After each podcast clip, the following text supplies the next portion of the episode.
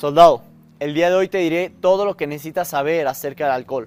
Es muy común para muchas personas tomar alcohol los fines de semana, ya sea tomar unas copitas o hacer auténticos excesos. Como todos sabemos, esto no es demasiado bueno para nuestra masa muscular, pero seguramente te puedes estar preguntando hasta qué punto es dañino para tu organismo.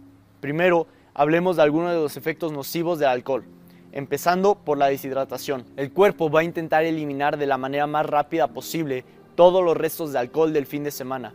Por lo tanto, vamos a sudar, vamos a ir al baño más seguido de lo normal y el problema de esto es que los músculos están compuestos en su mayor parte por agua. Y por ese motivo, sin tener agua, nuestros músculos obviamente van a comenzar a lucir flácidos y prácticamente se van a empezar a deshacer.